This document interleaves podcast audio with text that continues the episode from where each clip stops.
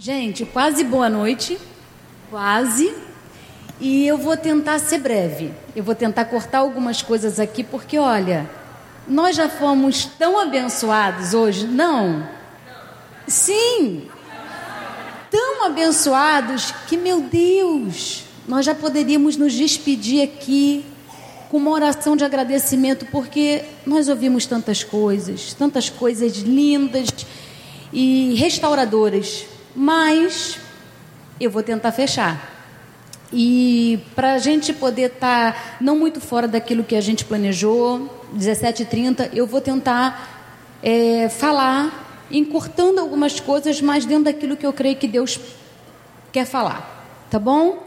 Então eu queria, é, eu vou pedir para que alguém aqui do Data Show só coloque, se puder, a primeira tela. E não precisa mais passar as demais, tá bom? Se vocês estiverem aí. Bom, enquanto isso, quem não tiver Bíblia, eu vou ler uma passagem bem pequena. E é sobre essa passagem que eu quero traçar algumas analogias com a, as nossas histórias, com as nossas vidas, tá bom? Gênesis 45, de 2 a 8. E levantou a voz em choro de maneira que os egípcios o ouviam e também a casa de Faraó. E disse a seus irmãos: Eu sou José. Vive ainda meu pai? E seus irmãos não lhe puderam responder, porque ficaram atemorizados perante ele. Disse José a seus irmãos: Agora chegai-vos a mim. E chegaram-se. Então disse: Eu sou José, vosso irmão a quem vendestes para o Egito. Agora, pois, não vos entristeçais, nem vos irriteis contra vós mesmos, por me haverdes vendido para aqui. Porque, para a conservação da vida, Deus me enviou adiante de vós. Porque já houve dois anos de fome na terra, e ainda restam cinco anos em que não haverá lavoura nem colheita. Deus me enviou adiante de vós para conservar vossa sucessão na terra e para vos preservar a vida por um grande livramento. Assim, não fostes vós que me enviastes para cá, e sim Deus, que me pôs por pai de Faraó e senhor de toda a sua casa e como governador em toda a terra do Egito. Gente, eu estou falando, eu não sei se todos aqui são cristãos, acho que tem pessoas aqui que ainda não, não conhecem o Evangelho. E eu só quero recapitular algumas coisas. Eu quero falar um pouco e uma parte da história da vida de José do Egito. José, para mim, Amanda, pessoalmente, para mim, o personagem mais desafiador para o meu entendimento humano. Porque a vida de José, se eu não ver sob uma perspectiva divina, se eu não conseguir ver a vida desse homem sob a perspectiva de Deus, ele é tudo aquilo que não poderia ter dado certo. Segundo, o homem. Segundo, a psicologia. Segundo, os estudos sociológicos. José não era para ter dado certo. José era para ter sucumbido. Quem é José? José era o filho predileto de Jacó, e até os 17 anos a vida dele ia muito bem.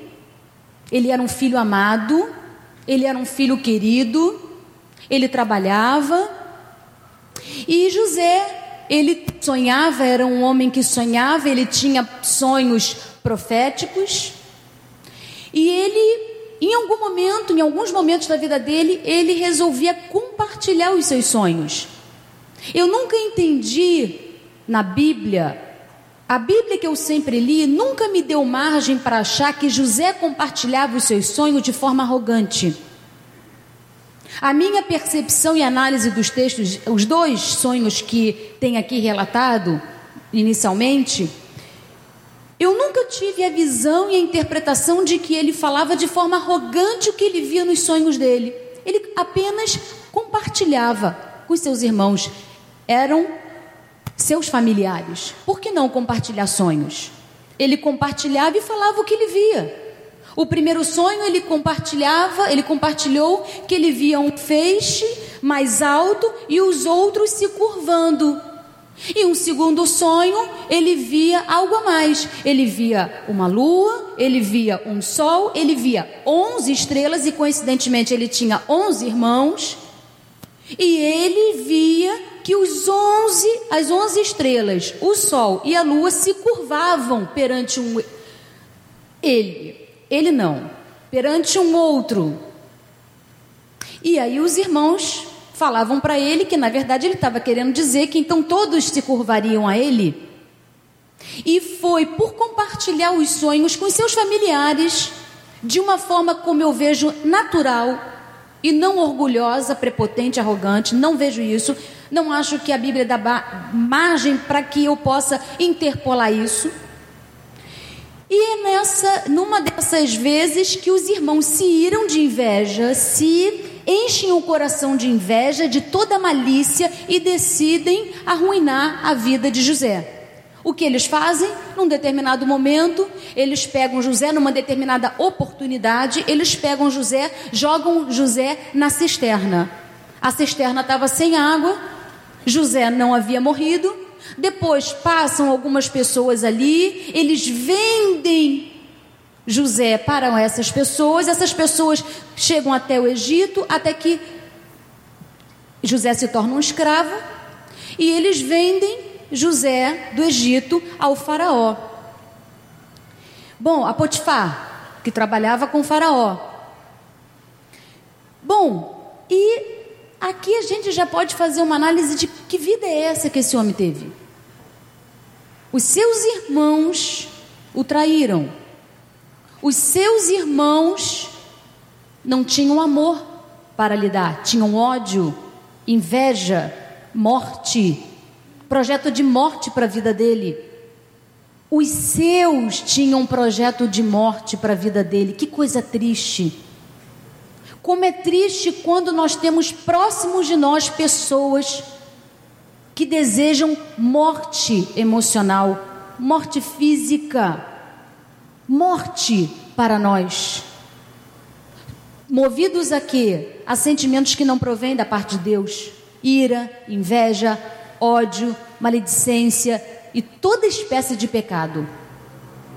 Que coisa triste ter tido uma história como essa.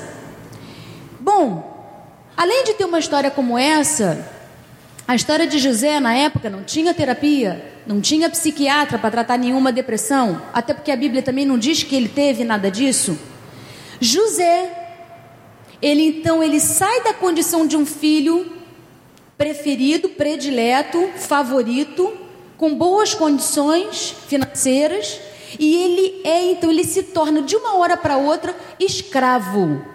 E é levado para uma terra distante, desconhecida, onde ele era um ninguém onde ele não conhecia nada, ele estava completamente só.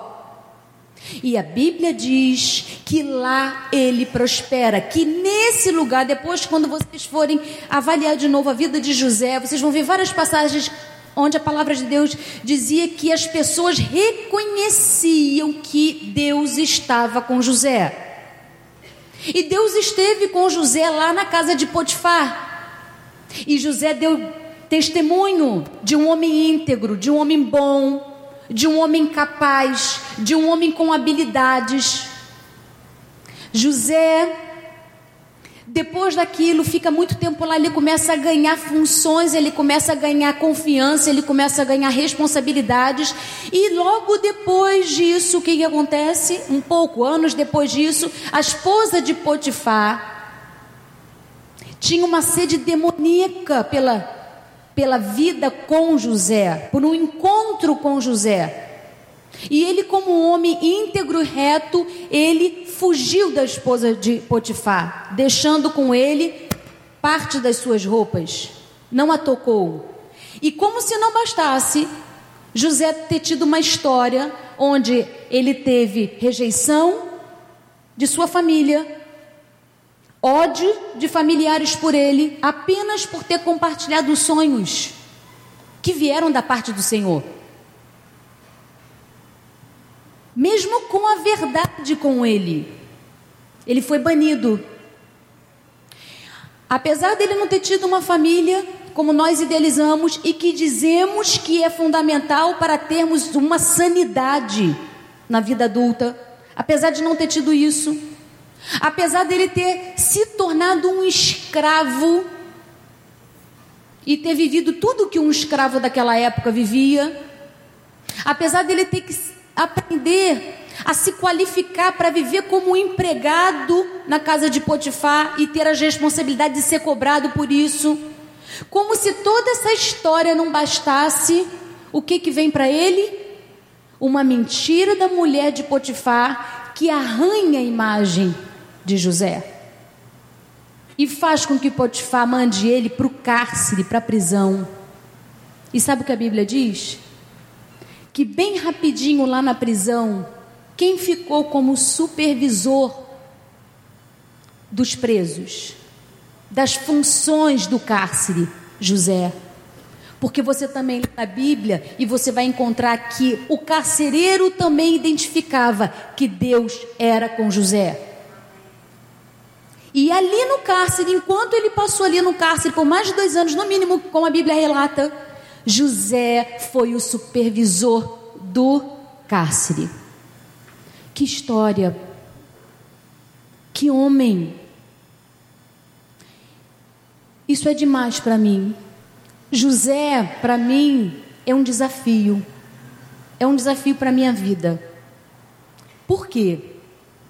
Porque José ele tem uma capacidade que eu tenho estudado muito e tenho pedido para Deus me dar muito. Ele tem uma condição que se chama resiliência. Quando eu posso, eu falo sobre isso. E eu queria fazer essa aplicação da vida de José com a resiliência humana. José é um cara tão extraordinário que, mesmo depois do cárcere, com as habilidades que ele tinha lá, até os caras que foram mandados lá, para lá, dois funcionários lá de Faraó, lá de Potifar, ele ainda abençoou, podendo interpretar os sonhos desses homens, e lá na frente, quando o Faraó precisava de uma interpretação, lembraram, depois de dois anos, de José e chamaram José. Quando José interpreta então um sonho para Faraó, e aí Faraó se rende Potifar, Faraó se rendem às interpretações de José, reconhece que realmente Deus estava com ele, ele era um homem sábio e colocaram ele na posição de governador. E por que, que eu escolhi essa parte do texto? Levantou a voz em choro e depois mandou que os irmãos não ficassem atemorizados. Por quê? Porque foi, ele diz: Deus me enviou adiante de vós para conservar a, a, vossa sucessão na terra e para vos preservar a vida. Assim não fostes vós que me enviaste para cá, e sim Deus. Que admirável que depois de tudo isso, toda essa história de superação, José ainda é um homem generoso, perdoador, e que, acima de tudo, consegue ver um Deus que é soberano sobre a vida dele.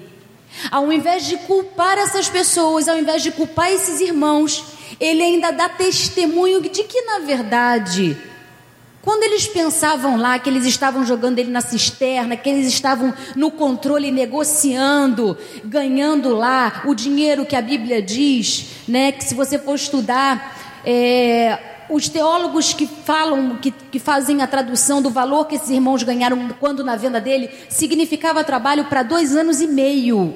Eles ganharam dinheiro referente a trabalho de dois anos e meio. E eles achavam que estava no controle. E José então chega um momento de anos depois, ele ter a condição de dizer: Não, não foram vocês. Deus estava no controle até da minha desgraça, porque aquela desgraça se transformaria em que? Em bênção. Lembra do que a Bispa Ana falou de manhã? É, é ser abençoado para abençoar. Ele teve uma história de superação onde ele foi abençoado por Deus para lá no fim da vida ele abençoar até aqueles que pensaram que estiveram em algum momento no controle, não estavam. Ele reconhece aqui: foi Deus quem me trouxe para cá. De tudo isso, eu quero dizer para você que José é o grande símbolo da Bíblia de uma coisa chamada resiliência. Há um poder de recuperação dentro da gente. Muitas vezes nós não sabemos disso, mas há um poder de é uma condição de recuperação que o Espírito Santo dá a nós. Deus nos fez, Deus nos criou com fraquezas, sim, mas Deus nos criou com uma condição para uma recuperação. E nós precisamos aprender isso com o Espírito Santo, mas também com a vida de José do Egito. E eu quero é, falar de quatro pontos, quatro ensinamentos da vida de José do Egito para a minha vida e, se for possível, para a sua também. A resiliência que José teve, o que é resiliência? Resiliência é a capacidade que uma pessoa tem, é um termo que vem da física e é a capacidade que um indivíduo tem de receber pressões da vida e não se quebrar em sua estrutura.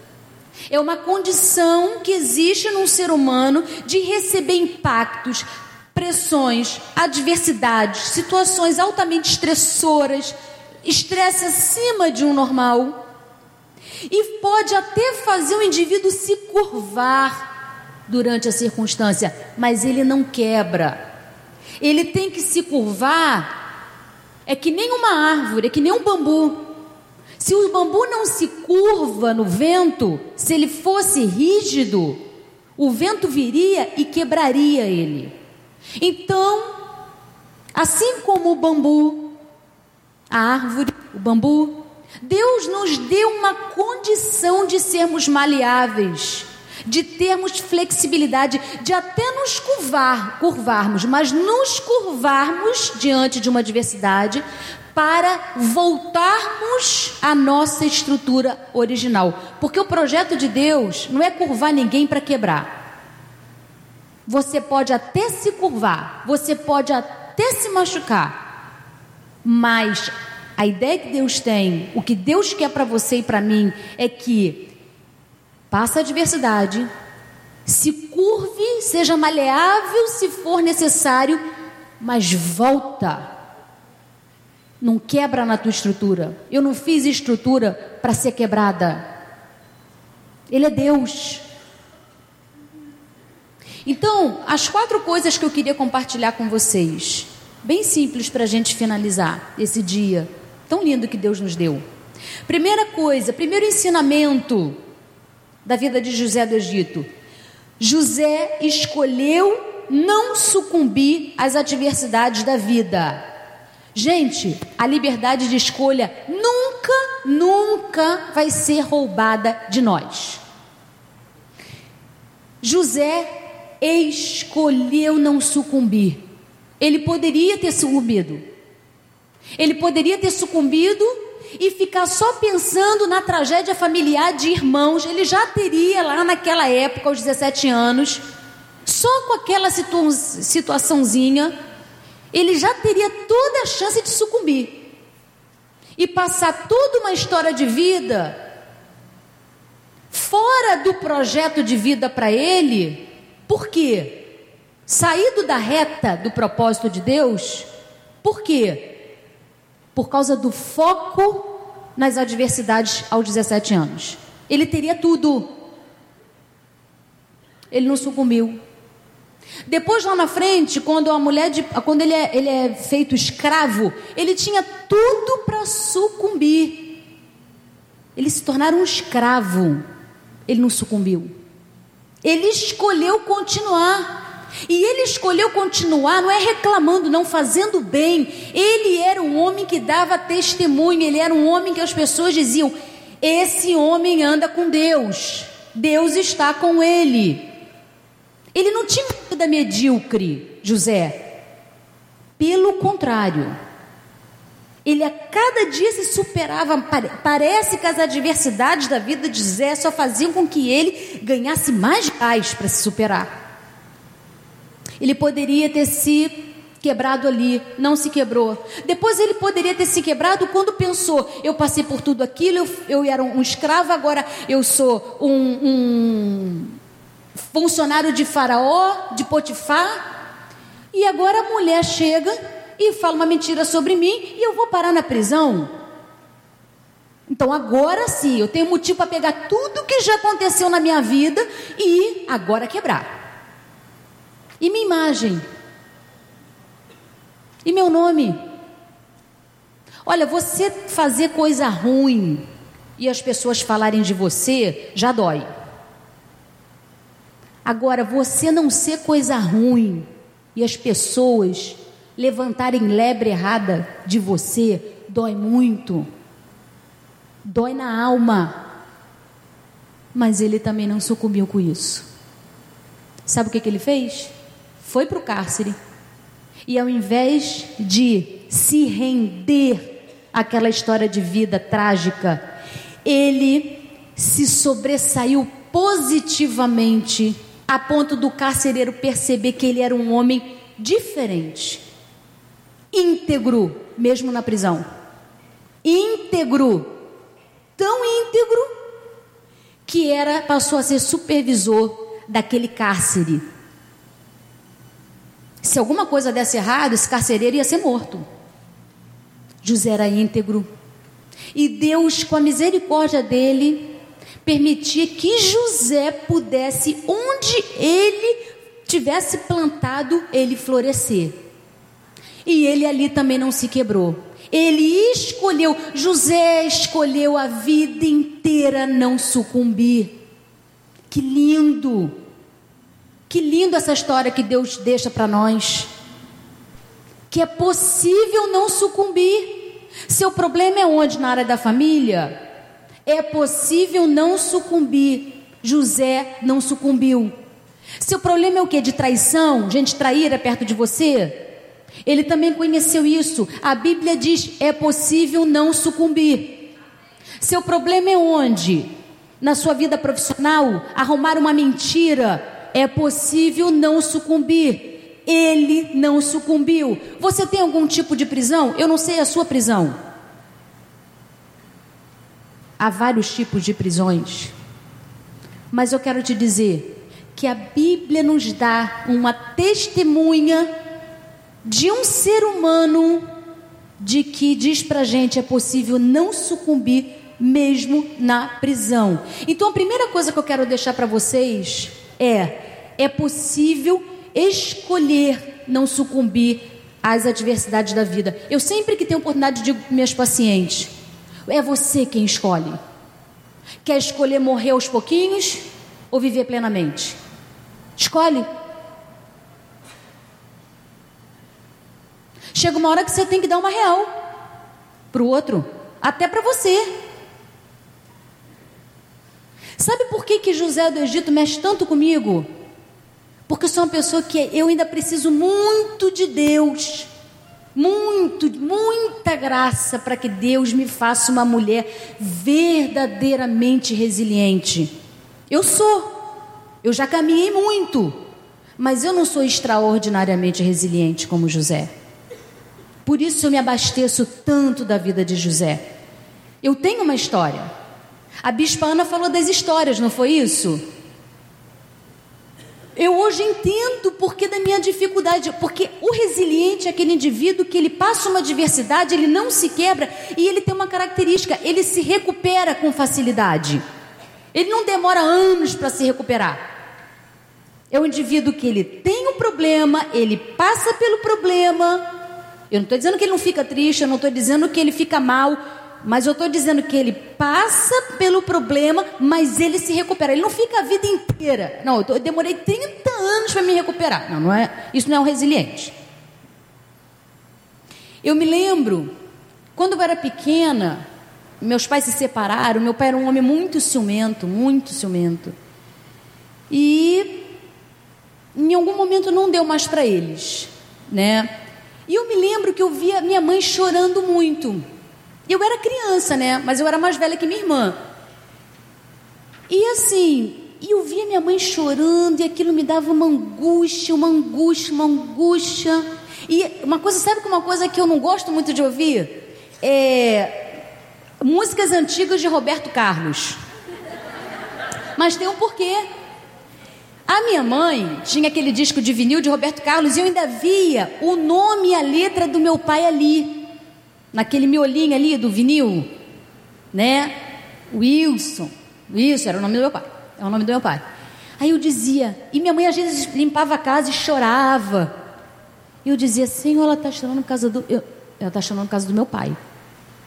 Que a música é, é o CD dele. Olha só, criança. LP. LP dele. Né? LP dele. Nome tem dele ali. E ela chorando. E minha mãe tinha uma frase que, meu Deus, eu nem chamei ela aqui porque eu não gosto. Eu falei, se eu falar disso, eu não quero que ela, ela saia chorando, não quero isso. Minha mãe não merece chorar, não. Ela foi uma mãe extraordinária. Sempre esteve conosco, ela se doou muito. E aí ela dizia assim: Mãe, você está chorando? E eu, eu fingi que estava legal. Mãe, você está chorando? Não, minha filha, um dia sua mãe vai ser feliz. Meu Deus. Um dia sua mãe vai ser feliz. Eu entendia, eu não entendi o que ela dizia, eu só entendi assim: minha mãe não é feliz. Minha mãe não é feliz. E aí eu dizia assim para ela: mãe, eu vou crescer. Você vai ter muito orgulho de mim, mãe. Eu vou crescer, eu vou estudar muito, muito. Eu vou ser uma ótima profissional. Mãe, eu vou te dar um monte de coisas assim. E minhas cartas, no outro dia até pedi minhas cartas. Minha mãe guarda todas. Sempre nas cartas assim, mãe, eu vou crescer e eu vou te dar muita alegria. Mãe, eu tinha, mãe, olha, eu vou estudar muito para ser. E eu sempre tinha que. Eu, eu estudava para tirar 10, eu estudava para tirar 9. Eu, eu, eu tinha aquilo, eu não sabia, eu vim entender isso há muito pouco tempo. Eu acho que eu entendi que de alguma forma, se minha mãe continuava triste, é porque eu tinha uma relação com aquilo ali, porque se eu fosse forte o suficiente, por que, que eu não poderia dar uma alegria à minha mãe? Por que, que eu não bastava para dar alegria à minha mãe? Então, em última análise, será que eu tinha algum nível de responsabilidade em não conseguir fazer minha mãe ficar feliz? Então eu entendi que seria através daquilo que eu podia, das notas, e de ser uma boa filha. Então eu comecei aqui na minha vida, eu chorava escondido. Eu não podia ver ela chorando, chorava, chorava escondida. Chorava muito. Eu passei uma infância que eu chorava muito. É engraçado que a minha irmã tem uma personalidade completamente diferente. E aí eu dizia, quando a gente cresceu e compartilhava, Simone, você chorava? Eu não, Amanda. Eu não. Simone, você, você não chorava, você não, você não achava. Amanda não me lembra nada disso. Eu falei assim: olha, Simone, você realmente tem algum problema nessa cabeça. Porque o que é essa amnésia aí, minha filha? Você nunca descobriu isso na sua terapia? Mas ela era mais nova. E, era, e cada pessoa sente de acordo com as suas características. Eu, eu não, porque a resiliência, em parte, tem a ver com traço, em outra parte, tem a ver com o ambiente. Eu já não devia ser lá tão resiliente. E com a minha mãe chorando, chorando, chorando, Bom, o fato é, eu não vi na minha casa uma pessoa resiliente. Apesar da minha mãe ser guerreira, minha mãe forte, trabalhadora, mas ela chorava e ela dizia: Um dia ainda vou ser feliz. Aquilo me marcou. Então eu demorava, às vezes eu ficava triste, Natal eu via minha mãe. Eu não ficava triste muito por mim, eu via mais por ela. A minha mãe estava sozinha. Minha avó estava com meu avô, minha tia estava com meu tio, e minha mãe sozinha. E minha mãe chorava. Então eu chorava também, por ela. Aí já não sabia mais o que era meu, o que era dela. O fato é, até a minha adolescência eu tenho memória de que eu não tinha feito a superação disso. E aí eu vim entender, eu vim entender como que em algumas áreas da minha vida eu demoro a me recuperar. Outras eu tiro de letra. Mas quando pega num ponto aqui ou num ponto ali, eu digo: Senhor, José, me dá esse negócio aí de José, Senhor. Eu preciso ter isso. Graças a Deus, por mais que eu fique às vezes triste, né? Porque eu sou ser humano. Eu sou crente, eu sou psicólogo, eu tenho várias coisas na minha cabeça que me ajudam, mas eu sou ser humano. Eu não estou acima do bem e do mal, eu não sou invulnerável. Eu sou vulnerável. E quando às vezes eu estou muito triste e eu chego e digo, Senhor, me dá aquilo que tu sempre lá no finalzinho só me dá, o fôlego. Fôlego para eu continuar sem quebrar. Não posso quebrar. José não quebrou, por que, que, por que, que eu não posso, Senhor? Também. Então, a primeira coisa que eu digo para você, porque eu digo para mim, José escolheu a vida inteira a sanidade, a recuperação, a autorrecuperação. Eu posso, você também pode. Se você crê, gente? Amém. Segunda coisa, vou falar só quatro, para a gente terminar. Segunda, José decidiu que onde estivesse daria sua existência um sentido. Gente, o que faz a gente ficar de pé é ter um nobre sentido de vida. Não tem outra. Qual é o teu sentido? Isso é muito interessante, porque parece uma coisa clara, boba, e, e as pessoas não param para pensar nisso. Muitas vezes eu pergunto para minhas pacientes, eu só trabalho com mulheres adultas, e, e eu digo para elas: mas fulana, peraí, qual o senso de propósito que você tem? Qual o sentido da sua vida? Amanda, agora você me pegou. Eu te, você está vivendo. Qual o sentido? O que, que te move? Para onde? Não estou entendendo. Então deixa eu ser bem clara. Se você tivesse morrendo hoje e tivesse tempo de estar tá numa maca ali no hospital, quase esperando alguém fechar seu caixão, você fosse lembrar da sua vida, você ia dizer: a minha vida foi importante, ou o mais importante dessa vida é. Esse é o sentido. Exercita isso, semana que vem você me traz seu sentido de vida. Vai buscar isso. Gente, José tinha a todo tempo um sentido. Ele tinha sonhos proféticos. Ele cria que Deus intervir. Ele cria que ele tinha um Deus com ele. Ele cria que apesar das adversidades, o Deus dele ia conceder as promessas. É preciso um sentido. Gente, o sentido não é vou ficar mais bonita não. Vou botar silicone. Isso é um objetivo. Um objetivo de curto prazo, médio prazo, pode ser objetivo Sentido é algo nobre, é algo que transcende as coisas que a gente pode fazer, obter materialmente. Veja se você tem um sentido. Busque propósito para a sua vida. Sabe o que, que Victor Frankl, que foi um, um grande psiquiatra, disse, ele foi um grande psiquiatra, um homem que morreu, chegou até os 90 anos, morreu com mais de 90 anos, foi para o campo de concentração. E ele descobriu o seguinte no campo de concentração: ele já tinha uma teoria que lá ele confirmou a teoria de que aqueles que conseguiram sobreviver ao campo de concentração tinha uma coisa, uma que diferenciavam aqueles outros que morriam ou iam para a câmara de gás ou não aguentavam mais e encostavam ali na aquela barreira elétrica para o suicídio. Sabe o que, que era? Não era menos saúde física, não. Não eram tá mais magrinhos, não. Eram aqueles que perdiam sentido de vida. Esses iam embora. Gente, vocês sabiam que tem cristão que se suicida? Sabiam? A gente ouve. Sabe o que aconteceu com ele? Claro, além de poder ter uma questão química, uma depressão, né? Sabe o que aconteceu com ele? Sabe o que que os registros, as, o que a ciência fala sobre os suicidas? Sabe o que que antecede o suicídio? A desesperança, a falta de esperança na vida.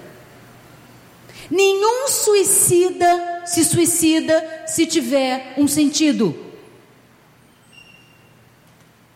Ele, ele comete aquele ato quando ele acredita que não dá mais, não há mais sentido, não há mais propósito nenhum. Porque se ele tivesse pelo menos um, ele não cometeria. Sabe o que vai fazer você continuar até o fim? Até o fim, um sentido, um nobre sentido pelo qual viver é muito maior do que um objetivo de comprar uma coisa aqui, comprar uma coisa ali. É transcendental. Transcende a isso. Busca um sentido. Não há esperança para aquele que não tem sentido. Ele vai sucumbir. A penúltima coisa da vida de José é: José impactou positivamente aos que conviviam com ele. Gente, a bispa falou sobre isso. É ser abençoada para abençoar. Onde José esteve, ele não ficou centrado murmurando nos seus problemas. Ele conseguia se destacar porque ele abençoava. Porque ele dava testemunho. Gente, coisa horrível. Uma coisa que tem acontecido no nosso meio. Quantos crentes que parecem mais moribundos do que ímpios? Como isso me entristece? Eu vejo ímpio alegre, feliz, tá, aquela felicidade passageira, mas eu vejo. E eu vejo às vezes um crente, um ano, dois anos, três anos, sucumbindo. Nós precisamos de uma intervenção de Deus em nossa mente, em nosso coração. Nós não podemos nos conformar. Nós não podemos, porque a Bíblia diz que nós precisamos ser sal e luz. Eu não sei o que você faz quando você está mal. Eu acho que de vez em quando você deve ficar mal. Você é ser humano. Quando eu fico mal, a primeira coisa que eu digo, Senhor, eu preciso dar testemunho. Eu tenho que ser sal e luz, Senhor, me ajuda. Ó, meus recursos aqui, ó, estão dando, mas ó, tô vendo que estão acabando. Eu preciso ser sal e luz. Me ajuda, Senhor, porque senão eu vou atrapalhar o teu nome. Eu vou atrapalhar, eu não posso atrapalhar, porque Jesus não me fez para atrapalhar, para ser pedra de tropeço. Ele te fez para ser? Então, como é que você pode? Muitas vezes tem gente que senta lá no pudim, tô mal, tô mal, tô mal. Tá bom. Claro que ninguém fica bem, eu não creio nisso. Ficar bem de hoje para amanhã. Não. Não importa. Faz alguma coisa. Vai, chama um mentor. Vai para uma terapia. Pega um irmão da igreja para você conversar. Vai orar. Vai conversar com o seu pastor. Faz alguma coisa, mas você não pode ser pedra de tropeço. Vai para celebrando. Vai, vai buscar cura, não importa. Aí quanto tempo vai durar o teu processo já não é importante, mas você já está no processo. Então a gente tem que parar com essa coisa de que eu tô mal. E eu vou continuar mal porque olha só, eu estou atrapalhando o projeto de Jesus Cristo aqui. Então vamos clamar, Senhor, ajuda, intervém aqui na minha mente, no meu coração, me dá fôlego, sopra. Não tem uma música que. Eu não vou cantar, não, vou nem me arriscar, porque é terrível. Gabriel tem vergonha quando eu canto. Mas não tem uma música que diz: Ele sopra em minhas narinas e me fa. Né? Ele sopra em minhas narinas e me traz de volta à vida. É que nem, nem aquela coisa eu sei para poder fazer vocês lembrarem, mas. Sabe, tem uma música maneira, você sabe? Tem uma música maneira que quando vocês ouvirem na igreja, de repente vocês vão. Ele sopra em minhas narinas e me traz de volta à vida. É terrível! Mas assim, às vezes eu tô naquele, naquele cântico e pessoa olhando para mim, tá tudo bem, e vem, Amanda, ora por mim, eu tô com câncer, Amanda, ora por mim, eu tô tentando suicídio, tá, eu tô orando, tô orando. E ninguém nem sabe que na hora que ele está ali, ó, sopra em minhas narinas e me traz de volta. Eu estou, Senhor, sopra e me traz. Ninguém nem sabe, mas eu estou ali com o senhor, estou ligada. Senhor, olha aí, ó, o senhor está vendo a obra aí? Se, ó, se o senhor não me soprar hoje, nem sei, hein? Eu nem sei se eu fico em pé. Sopra. Soprou em José, por que, que não pode soprar em mim? Tudo bem que eu não sou. Mas, mas espera aí. É, é, a Bíblia diz que todos pecaram destituídos estão da graça de Deus. Só tem um que não pecou, que foi Jesus. Então, assim, tem uns melhorzinhos, outros piorzinhos. Mas assim, eu estou no bolo. Eu estou igual a José, gente. Vocês também. Não é não? Ué? Não é verdade? Então, terceira coisa, Senhor, me ajude a impactar as pessoas, porque eu preciso ser sal e luz, eu preciso de Ti. Porque eu não sou invulnerável. Eu não sou sempre invulnerável. Às vezes eu me vulnerabilizo. E por último, eu quero falar da coisa mais linda. Claro, e que sem isso eu acho que José não teria tido a vida que ele teve. E a coisa mais linda é: José creu. José, na história de vida dele, exercitou a fé dele. Sabe o que vai poder dar toda essa condição que José teve na vida? Toda a nossa fé na pessoa de Cristo. Gente, tem que crer. Amanda, mas olha só, eu estou de um jeito que não estou nem conseguindo crer. Pede para o Espírito interceder. Pede. Pode pedir, porque a Bíblia diz que ele intercede com gemidos inexprimíveis, inexprimíveis. Está sem força? Pede para o Espírito. Mas creia o dia que você perder essa fé, eu digo para você, eu não sei o que pode segurar não. Não tem terapia. Eu sou terapeuta. Não tem terapia. Não tem teoria psicológica. Não tem medicação. Que sozinhas essas coisas sozinhas, sozinhas, elas são nada perante as tribulações potentes que nós passamos nessa vida. Tribulações. O Shed, uma vez, eu amo o pastor Russell Shed. Eu sou suspeita, mas uma vez ele me falou uma coisa que eu nunca tinha ouvido de ninguém. Sabe por que, que a gente tem sofrimento? Ele com aquele jeito caladinho dele, sabe por quê? Gente, se a gente não tivesse sofrimento, nós nunca iríamos ansiar a eternidade. Você já pensou se você não tivesse sofrimento? Você ia querer sair daqui? Fala aí, você ia? Tá tudo numa boa, tudo legal. Você ia querer sair daqui? Para um lugar que, tá, você até tem fé, mas não conhece, tá tudo bem aqui? Gente, temos que crer. Se você está mal, pede uma intercessora para te cobrir em oração. Pede para se ajoelhar por você, para jejuar por você, até que você tenha condição de voltar a jejuar, de voltar a orar, de voltar a ler a palavra. Pede para que o Espírito interceda por você. Mas tenha fé na pessoa de Jesus, porque foi a fé no Deus certo, no único Deus vivo, que fez com que José pudesse ser a exceção de qualquer teoria psicológica, psiquiátrica, sociológica. Ele foi uma exceção, porque ele tinha um Deus que era soberano e agia sobre a vida dele. Eu queria terminar mostrando para vocês. Vocês conseguiram achar? Eu, eu, eu às vezes mostro essa tela onde eu, eu tenho oportunidade, porque fala muito a mim. Eu queria mostrar essa tela a vocês. Só para a gente fechar aqui, é uma imagem a penúltima imagem. Essa. Eu não sei se dá para desligar aqui para ver melhor, mas se não der. Vocês conseguem ver essa imagem, gente?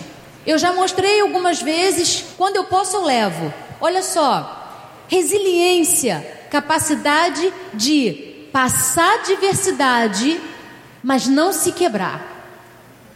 Se recuperar. Sabe essa, essa tela? Essa tela está no Louvre. E ela é uma tela ela é chamada a balsa de Medusa. O pintor dessa tela Essa, essa é uma tela, não dá para ver muito bem, mas essa é uma tela que, que tem.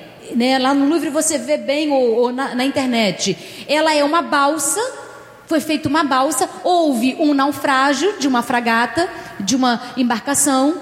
Então, eles pegaram uma parte, uma balsa, fizeram do, do, das sobras uma balsa, e algumas poucas pessoas ficaram nessa balsa, e dizem os historiadores que essa balsa ficou em deriva por mais de dez dias. Houve até canibalismo. O que aconteceu? Quando resgataram essa balsa, esse pintor, Teodoro Jericão, ele, entrevistando os sobreviventes, ele pintou, ele desenhou a história de que tinha acontecido com eles quando eles estavam à deriva. E esse foi o retrato real do que aconteceu com aqueles, aquelas pessoas que ficaram por mais de 10 dias à deriva. E é muito interessante que eu quero, Marcele, passa a última. Eu quero que vocês olhem para esses rostos aí. Olha o número um. O que, que aconteceu com o número um? Sucumbiu, desistiu, foi resiliente, se quebrou. O que, que aconteceu com o número dois? Está resiliente? Está resiliente, você acha? Está como, gente? Des... Sem sentido, sem esperança. O número 3 está tentando.